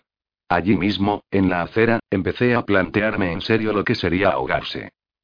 Crucé la calle hacia la valla del cementerio. La valla, con una altura de dos metros y pico de ladrillo, se elevaba cada 300 metros aproximadamente en forma de escalera como si estuviera recortada para salvar la suave pendiente de la calle en la zona sur y hacia el oeste. En un punto concreto, un enorme tramo de oscuridad tapaba la zona exterior de la valla por lo que al acercarme aminoré el paso. Habían destrozado los ladrillos como si fueran papel, y allí estaban los escombros que había dejado un agujero de 60 centímetros en el muro. Intenté mirar más adentro y lo único que vi fue lluvia, hierba verde, y las sombras de los árboles reflejadas en un terreno bien cuidado. Me detuve a la entrada del cementerio.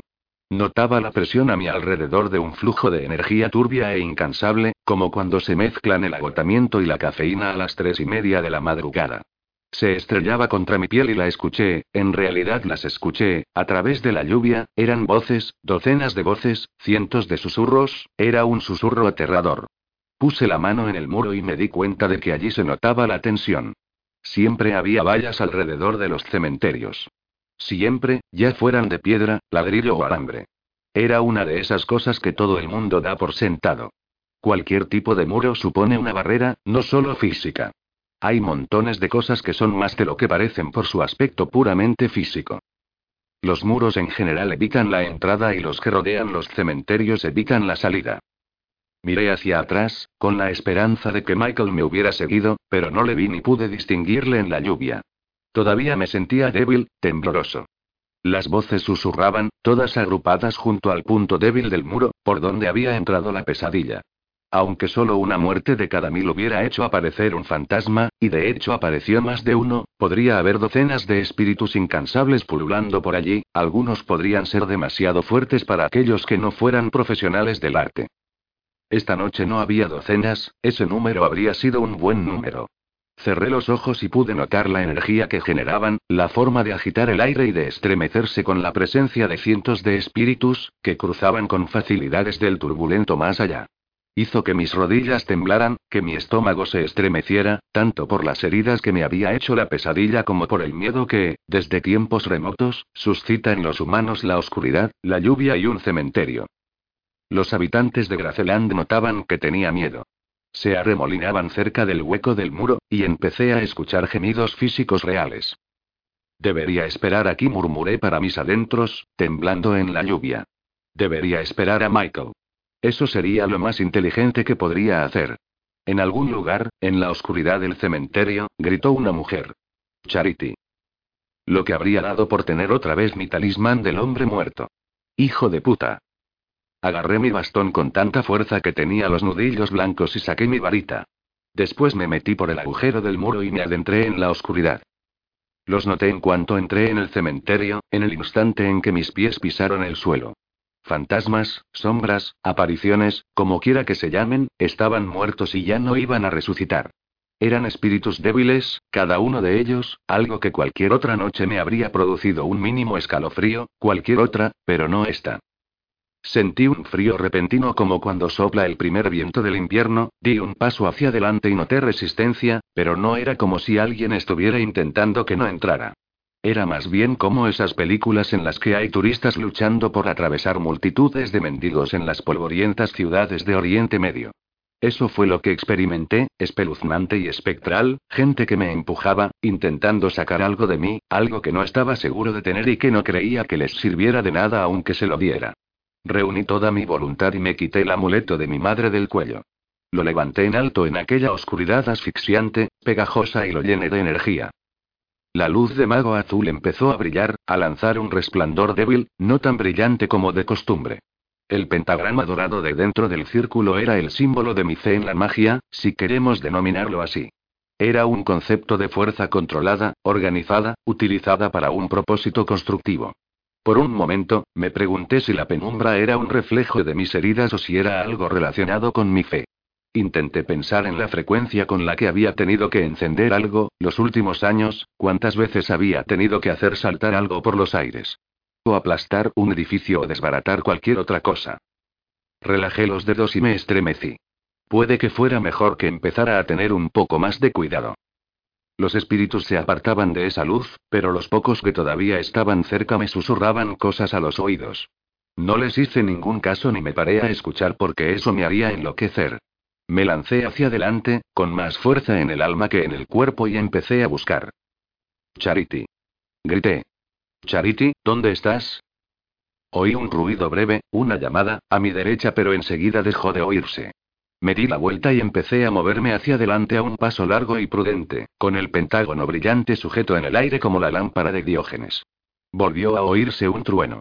La lluvia ya había empapado la hierba y había hecho que bajo mis pies la tierra estuviera suave y blanda. Una breve e inquietante imagen de los muertos abriéndose camino a través de la tierra reblandecida me hizo estremecerme por un instante y una docena de espíritus se agruparon en torno a ella como si les fuera a dar de comer. Conseguí apartar el miedo, la situación difícil, los dedos ocultos, dejé de lado los dedos ocultos, y avancé. Encontré a Charity tumbada en un féretro dentro de un panteón de mármol que tenía todo el aspecto de un templo griego con el techo abierto al cielo. La mujer de Michael estaba tumbada de espaldas con las manos sobre la tripa. Se le veían los dientes mientras intentaba gruñir. La pesadilla estaba de pie encima de ella, con el pelo oscuro como el mío pegado a su cabeza, mis ojos negros reflejaban el brillo de mi pentágono. Puse una mano en el aire sobre el vientre de Charity y la otra sobre la garganta. Giró la cabeza y vio cómo me acercaba. En los confines de mi luz de mago, las sombras se movían, revoloteaban, los espíritus giraban en remolino como si fueran polillas. Mago dijo la pesadilla. Demonio respondí sin más. No me apetecía dar la charla. Sonrió mostrando los dientes. ¿Es eso lo que soy? dijo. Interesante, no estaba seguro. Levantó su mano de la garganta de Charity, me señaló con un dedo y murmuró. Adiós, mago. Fuego. Noté la energía antes de que surgiera el fuego y me llegara a través de la lluvia. Levanté el bastón con mi mano izquierda en sentido horizontal, y lancé la energía de modo temerario para hacer un escudo. Refletum. El fuego y la lluvia confluyeron provocando un sonido sibilante y una nube de vapor que se quedó a 30 centímetros de mi bastón estirado al máximo. Supongo que la lluvia ayudó. Nunca habría sido tan estúpido de intentar lanzar una llama con un aguacero como este. Lo vencí con demasiada facilidad. Charity se movió en el instante en el que la pesadilla se distrajo. Hizo girar sus pies hacia la pesadilla y dando un grito feroz, puso los dos talones en lo alto del pecho de aquel ser de un empujón. Charity no era una mujer débil. La criatura gruñó y se echó hacia atrás apartándose de ella y al mismo tiempo el movimiento sacó el cuerpo de Charity de la tumba. Cayó al otro lado, gritando y curvándose para proteger al niño que llevaba dentro. Di un salto hacia adelante. Charity grité. Sal. Corre. Volvió la cabeza hacia mí y vi lo enfadada que estaba. Por un momento me enseñó los dientes pero su cara estaba llena de confusión. Tresden, dijo. No hay tiempo. Grité. Al otro lado de la tumba, la pesadilla volvió a levantarse, ya no tenía los ojos oscuros pero estaba tremendamente indignada. No tuve tiempo de pensar en ello, y corrí hacia adelante. Corre, Charity. Sabía que sería un suicidio luchar contra un ser que había roto una pared de ladrillo hacía unos minutos, pero tenía la deprimente sensación de que me habían superado en términos de magia. Si conseguía rechazar otro hechizo, no creo que pudiera contraatacar. Cogí mi bastón con las dos manos y lo puse en la base de la tumba y salté hacia arriba, golpeando con mis pies la cara de la pesadilla. Contaba con el factor de la velocidad y la sorpresa. Le di un fuerte golpe y se tambaleó hacia atrás. Mi bastón salió volando de las manos y me golpeé la cadera con el borde de la tumba y al avanzar me rocé las costillas mientras tiraba a aquel ser hacia el suelo de mármol. Mi concentración desapareció, la luz azul de mago se apagó y me sumí en la oscuridad. Caí al suelo resollando y volví a ponerme de pie. Si la pesadilla me cogía, iba a ser de esa piedra. Había llegado al borde de la tumba cuando algo me agarró por la pierna, justo por debajo de la rodilla, como si fuera un anillo de hierro. Luché por apartarme, pero no había nada a lo que agarrarme excepto el mármol resbaladizo. La pesadilla se levantó, y un relámpago reveló sus ojos oscuros, su cara igual que la mía. Estaba sonriendo. Y así acaba todo, mago dijo. Por fin me libro de ti. Intenté escaparme, pero la pesadilla me agarró por una pierna y me agitó en círculo. Después salí volando por los aires y vi cómo me acercaba a una de las columnas. Entonces hubo un rayo de luz y noté un dolor agudo en el centro de mi frente. El impacto con el suelo llegó como algo secundario, relativamente agradable comparado con lo primero. Si me hubiera quedado inconsciente, habría sido una bendición. Pero al contrario, la lluvia fría me mantuvo despierto lo suficiente para sentir cómo, segundo a segundo, el terrible dolor se iba extendiendo hasta mi cerebro. Intenté mover los miembros pero no pude y por un momento pensé que debía de haberme roto el cuello. Después, por el rabillo del ojo, vi cómo los dedos se movían y tuve la certeza, abatido, de que todavía no había terminado la pelea. Con un gran esfuerzo conseguí bajar la mano al suelo. Con otro esfuerzo más me levanté, la cabeza me daba vueltas, tenía el estómago revuelto. Me eché hacia atrás contra la columna, jadeando para respirar a través de la lluvia e intenté recuperar fuerzas. No tardé mucho, no había mucha fuerza que recuperar. Abrí los ojos, y poco a poco enfoqué. Noté una fuerte punzada en la boca. Me toqué la boca con la mano. La mejilla y mis dedos se mancharon de algo cálido y oscuro. Sangre. Intenté levantarme pero no podía, simplemente no podía. Todo giraba demasiado. El agua me caía por encima, dejándome helado, acumulándose en la base del pequeño montículo sobre el que estaba el mausoleo templo griego, formando un arroyo que bajaba a su vez hacia otro arroyo. Tanta agua susurró una voz femenina a mi lado. Tantas cosas fluyendo. Me pregunto si no se estarán desperdiciando algunas. Giré los ojos lo suficiente como para comprobar que mi madrina estaba a mi lado con su vestido verde. Obviamente, la piel de Lea había emergido del polvo del fantasma que yo le había lanzado el día de la escaramuza con Agatha Agletorn. Sus dorados ojos de gato escudriñaron mi cuerpo con su antigua y familiar calidez, su pelo caía en una melena que parecía no verse afectada por la lluvia. Sin embargo, parecía que no le importaba empaparse el vestido. Lo tenía pegado a las curvas de su cuerpo, y dejaba ver la perfección de su pecho, cuyos pezones resaltaban claramente en el tejido de seda cuando se arrodilló a mi lado. ¿Qué estás haciendo aquí? murmuré. Sonrió, alargó un dedo y me lo pasó por la frente y después se lo llevó a la boca y lo deslizó entre los labios y lo chupó con suavidad. Sus ojos se cerraron y dejó escapar un suspiro estremecedor. ¡Qué niño tan dulce! Eras un chico tan dulce. Intenté ponerme de pie pero no podía. Tenía algo en la cabeza que parecía estar roto. Me miró con la misma sonrisa benévola. Tu fuerza está desfalleciendo, mi cielo. Aquí en la residencia de los muertos, puede que te falle. Esto no es el más allá, madrina dije con aspereza. Aquí no tienes ningún poder. Hizo una mueca con los labios que para un humano habría resultado seductora. Mi sangre los había manchado de un tono más oscuro. Mi cielo. Sabes que no es verdad. Solo tengo lo que me han dado, por lo que he luchado de forma justa. Le enseñé los dientes. Entonces vas a matarme. Echó la cabeza hacia atrás riendo. ¿Matarte? Nunca he querido matarte, mi cielo, a excepción de algunos momentos de frustración. Nuestro trato era por tu vida, no por tu muerte. Uno de sus sabuesos salió de la oscuridad y se agachó junto a ella, fijando los ojos oscuros en mí.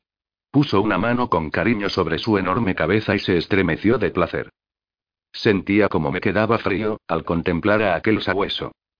No me quieres muerto. ¿Me quieres? No pude terminar la frase. Domesticado sonrió Lea. Le rascó al perro en las orejas con dulzura. Pero no así su boca se retorció poniendo una sonrisa despectiva, no como estás. Patético, Harry, dejando que te devoren vivo. ¿Eh? Justin y yo te enseñamos algo mejor. Charity volvió a gritar desde algún lugar cercano. Los truenos seguían restallando por encima de nuestras cabezas. Gruñí e intenté levantarme. Lea me miraba con sus ojos dorados rasgados como los de un gato, interesada e indiferente.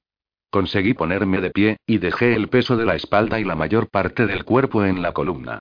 En la lluvia, casi no podía ver a Charity de rodillas. La pesadilla estaba sobre ella y con una mano le agarraba el pelo y con la otra le empujaba la cabeza. Ella luchaba, inútilmente, temblando en la lluvia. Los dedos estaban hundidos en el cráneo y de repente, los esfuerzos de Charity pararon. Gruñí e intenté ir, acercarme para hacer algo. Todo giraba a mi alrededor y volví a caerme estrepitosamente. Qué tierno suspiró Lea, pobre niño.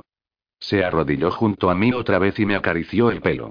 Me gustaba a pesar de las náuseas y el dolor. Creo que definitivamente las náuseas y el dolor desaparecieron con ese poder seductor. ¿Te gustaría que te ayudara? Me las apañé para poder mirar su encantadora cara. ¿Ayudarme? Pregunté cómo.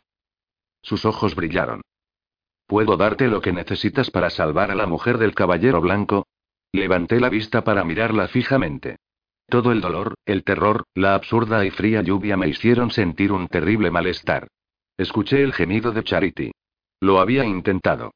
Maldita sea, había hecho todo lo que había podido para ayudar a la mujer. Ni siquiera le caía bien. No era culpa mía si moría, no. Había hecho todo lo que estaba en mis manos. No. Me tragué todo el horrible sabor de la bilis y del ácido y pregunté. ¿Qué quieres, madrina? Ella se estremeció y dejó escapar un suspiro rápido. Lo que siempre he querido, dulce niño. Esta oferta no es diferente de la que te hice hace años. De hecho, forma parte de ella.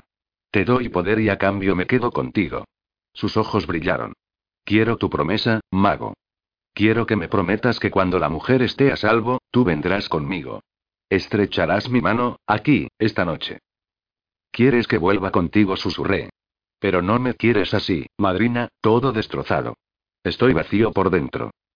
Sonrió y acarició la cabeza del sabueso infernal. Sí, con el tiempo te curarás. Y haré que ese tiempo pase rápido. Se apoyó más cerca de mí, con sus ojos dorados encendidos. Te mostraré tantos placeres que ningún hombre deseará una muerte más feliz. Volvió a levantar la vista por encima de la tumba que tapaba mi imagen de Charity y de la pesadilla. La mujer del caballero blanco está viéndolo ya. Enseguida estará atrapada como lo está la mujer policía. ¿Cómo has sabido lo de Murphy? Pregunté. Sé muchas cosas. Sé que puedes morir si no haces nada, mi cielo. Puedes morir aquí con frío y solo. No me importa, dije. Yo. Charity dejó escapar un sollozo como de que se estaba ahogando y Lea sonrió y murmuró. El tiempo vuela, niño. No espera para nadie, ni hombres ni sites ni magos. Lea me tenía ya entre la espada y la pared. Si hacía que nuestro pacto fuese más grande, si lo reconfirmaba, estaría permitiendo que lo estrechara y lo cerrara conmigo dentro. Pero no podía levantarme. No podía hacer nada para salvar a Charity sin ayuda.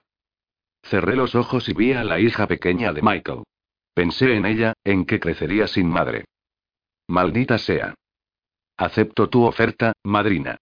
Cuando pronuncié las palabras algo se movió contra mí, noté que algo se cerraba.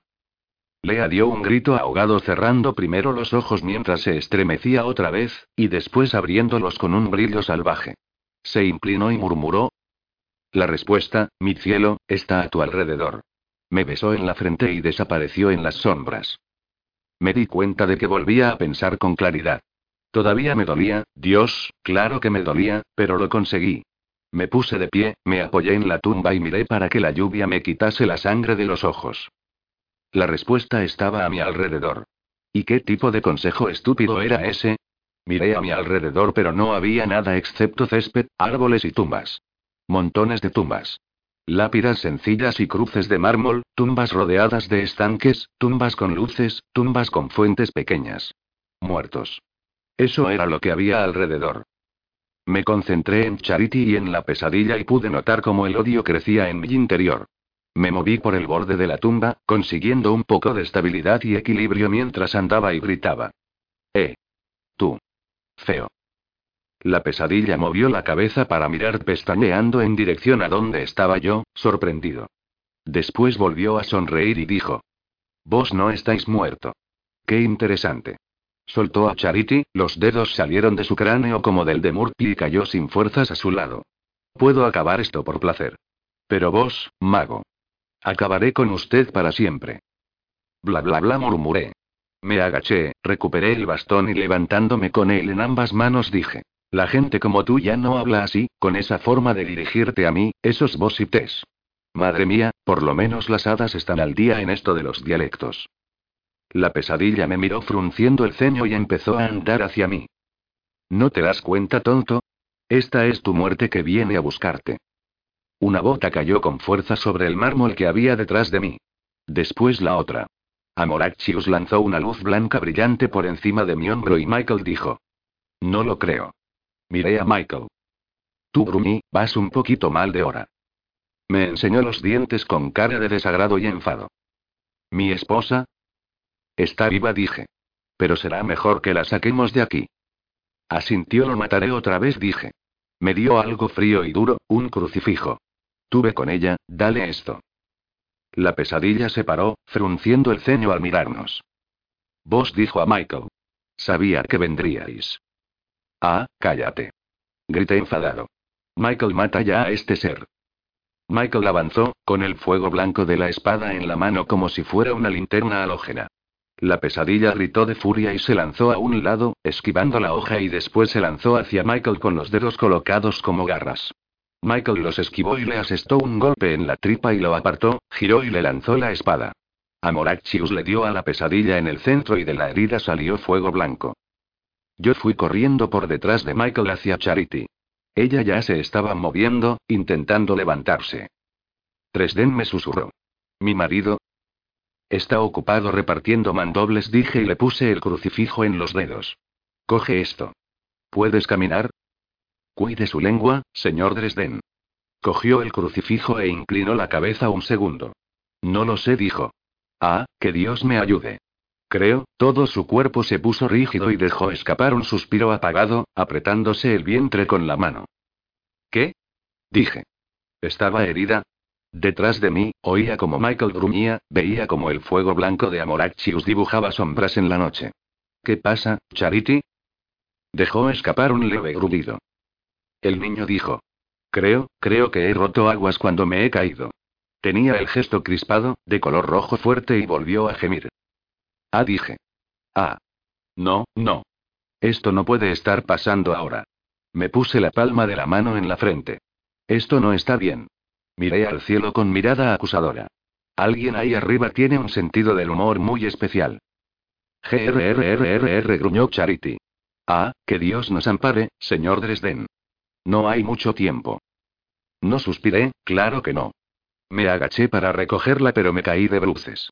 Intenté evitar sentarme encima de ella, pero me tambaleé cuando volví a levantarme. Charity no era ligera como una florecilla. No había forma de sacarla de allí. Michael. Grité. Michael, tenemos un problema. Michael se puso detrás de una de las tumbas cuando de repente una piedra salió de la oscuridad y se hizo añicos contra ella. ¿Qué? Charity. Grité. El niño está a punto de nacer. Harry. Gritó Michael. Cuidado. Me di la vuelta y la pesadilla había surgido de la oscuridad por detrás de mí, moviéndose casi más con más rapidez de lo que yo alcanzaba a ver. Se agachó, arrancó una lápida de la tierra y la levantó en alto. Me interpuse entre ella y Charity, pero al hacerlo sabía que sería un gesto inútil, tenía la fuerza suficiente para aplastarla aunque me llevara a mí por delante. Pero en cualquier caso lo hice. Ahora. Gritó la pesadilla. Deponga la espada, caballero. Bájela o los aplasto a los dos. Michael vino hacia nosotros con la cara pálida. Ni un paso más gruñó la pesadilla, ni un centímetro. Michael se paró. Se quedó mirando a Charity, quien volvió a gemir, jadeando con los ojos apretados con fuerza. H, Harry. Dijo. Yo podía quitarme de en medio. Podía lanzar fuego. Pero si me movía aplastaría a Charity, no tenía ninguna posibilidad. La espada dijo la pesadilla, con la voz tranquila, lanzadla. Ah, Dios susurró Michael. No lo hagas, Michael dije. Nos va a matar de cualquier... Vos, callaos, dijo la pesadilla. Mi pelea es con vos, mago y con el caballero. La mujer y el niño no significan nada para mí siempre que os tenga a los dos. Durante un buen rato en el que reinó el silencio la lluvia se convirtió en aguanieve. Entonces, Michael cerró los ojos. Harry dijo. Bajó la gran espada. Y después la echó a un lado, dejándola caer al suelo. Lo siento. No puedo. La pesadilla buscó mi mirada, sus ojos brillaban como el fuego y sus labios se curvaron sonriendo llena de alegría. Mago dijo susurrando. Su amigo debería haberos escuchado a vos.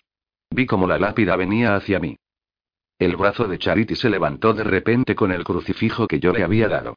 El símbolo brilló y entonces ardió con un fuego blanco que lanzó unas sombras típicas de una película de miedo sobre la cara de la pesadilla. Se retorció y se apartó de la luz, gritando y la lápida cayó al suelo, rasgando el húmedo y vulnerable suelo. Todo se ralentizó y volví a ver con claridad. Podía ver la tierra con nitidez, las sombras de los árboles. Pude oír a Charity detrás de mí, juramentando, y por el rabillo del ojo vi las sombras incansables que se movían por el cementerio. Pude notar la frialdad de la lluvia, noté cómo recorría mi cuerpo, fluyendo por las suaves laderas formando riachuelos y arroyos hasta el estanque cercano. Agua corriente. La respuesta estaba alrededor de mí. Avancé hacia la pesadilla. Se giró hacia mí agitando un brazo, y noté cómo me agarraba el hombro mientras se arrastraba. Después me lancé al cuerpo de la pesadilla y la golpeé con fuerza. Ambos caímos rodando por la ladera hacia el arroyo que se acababa de formar. ¿Alguna vez habéis oído hablar de la leyenda de Sleepy Joe? ¿Recordáis la parte en la que el pobre Ichabod cabalga a toda velocidad hacia la protección y la seguridad que le proporciona el puente? El agua corriente transporta energías mágicas.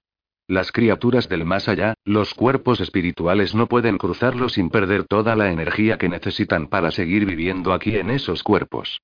Esa era la respuesta. Caí rodando por la pendiente con la pesadilla y sentí que me arañaba con las manos. Caímos juntos al arroyo, justo en el momento en el que una mano suya me agarró por la garganta y me cortó la respiración. Y después empezó a gritar. Se detuvo y se revolvió poniéndose encima de mí sobre unos 20 o 22 centímetros de agua corriente mientras gritaba. El cuerpo de aquel ser empezó a derretir como si fuera azúcar disuelto en el agua, empezando por los pies y subiendo poco a poco. Lo miré, sentí como aquello me producía una fascinación malsana. Se retorcía, se convulsionaba y se revolvía. Mago dijo con la voz como burbujeando. Esto no ha terminado. Cuando el sol vuelva a ponerse, volveré a por vos. Ya te habrás derretido, murmuré. Y, segundos más tarde, la pesadilla desapareció, dejando solo una sustancia pegajosa en mi abrigo y mi garganta. Me levanté del agua, empapado y temblando, y subí por la pequeña colina con gran esfuerzo. Michael se había ido junto a su mujer y estaba agachado junto a ella. Puso sus brazos debajo y la levantó con la misma facilidad que a una cesta de ropa sucia. Como ya he dicho, Michael es un tío muy fuerte. Harry dijo, la espada. La tengo, contesté. Subí con dificultad a donde había dejado caer a Amorachius y la recogí. La gran hoja pesaba menos de lo que creía, y su energía casi vibraba entre mis dedos. No tenía funda, así que simplemente me la puse en un hombro y confié en que no se cayera y me cortara la cabeza o algo parecido. Recuperé todo lo demás y me di la vuelta para salir con Michael. Entonces fue cuando llegó Lea, apareció delante de mí con tres de sus perros demoníacos. Mi cielo dijo. Es hora de cumplir tu trato. Di un grito y un salto hacia atrás. No dije. No, espera. He vencido a este ser pero todavía anda suelto. Vendrá del más allá mañana por la noche. Eso a mí no me preocupa, dijo Lea y se encogió de hombros. Nuestro acuerdo consistía en que tú salvabas a la mujer con lo que yo te di. No me has dado nada, dije. Solo hiciste desaparecer el dolor, no creaste el agua, madrina. Se encogió de hombros sonriendo. Semántica. Te lo dije, ¿no? Me habría dado cuenta, yo solo dije. Quizá, pero tenemos un trato. Bajó la cara, sus ojos despedían un brillo dorado que daba miedo. ¿Vas a intentar escapar una vez más? Había dado mi palabra. Y las promesas incumplidas causan problemas. Pero todavía no habíamos vencido a la pesadilla. La habíamos echado, sí, pero volvería la noche siguiente. Iré contigo, dije. Cuando haya vencido a la pesadilla. O vienes, sonrió Lea en este instante o pagas el precio. Los tres perros demoníacos dieron un paso hacia mí, enseñándome los dientes mientras hacían una mueca silenciosa. Solté todo lo que tenía agarrado excepto la espada y la sostuve con fuerza. No sé nada de espadas, pero pesaba y estaba afilada, sin contar con su enorme poder. Estaba bastante seguro de que podía asestarle un golpe con el filo a uno de aquellos perros. No puedo hacerlo, dijo, todavía. Harry. Gritó Michael. espera. No se puede utilizar así. Uno de los perros saltó hacia mí y levanté la hoja. Se vio un resplandor de luz y noté un dolor que me bajó por los brazos y las manos. La hoja se giró y se soltó cayendo y girando al suelo. El perro se lanzó a por mí, yo caí hacia atrás, con las manos entumecidas e indefenso. La risa de Lea retumbó en las tumbas como campanillas. Sí. Cantó alegremente, dando un paso adelante. Se inclinó y con un movimiento rápido cogió la gran espada. Sabía que intentarías engañarme, muchacho. Me sonrió enseñándome los caninos. Debo darte las gracias, Harry. Nunca habría podido tocar esto si el que la empuñaba no hubiera traicionado a su propósito. Al darme cuenta de mi propia estupidez, me sentí furioso. No tartamudeé, espera. ¿No podemos hablar de esto, madrina? Volveremos a vernos, muchacho. Os veré pronto a los dos. Lea volvió a reírse, le brillaban los ojos. Y entonces se dio la vuelta con los perros demoníacos que la rodeaban, dio un paso hacia adelante y desapareció en la noche. Y con ella la espada. Me quedé allí en la lluvia, cansado, helado y con sensación de ser idiota. Michael se me quedó mirando fijamente un segundo con cara de susto, con los ojos totalmente abiertos. Charity se acurrucó pegándose a él, temblando y gimiendo en silencio. Harry susurró Michael. Creo que estaba llorando pero no pude ver las lágrimas por la lluvia. Dios mío, ¿qué has hecho?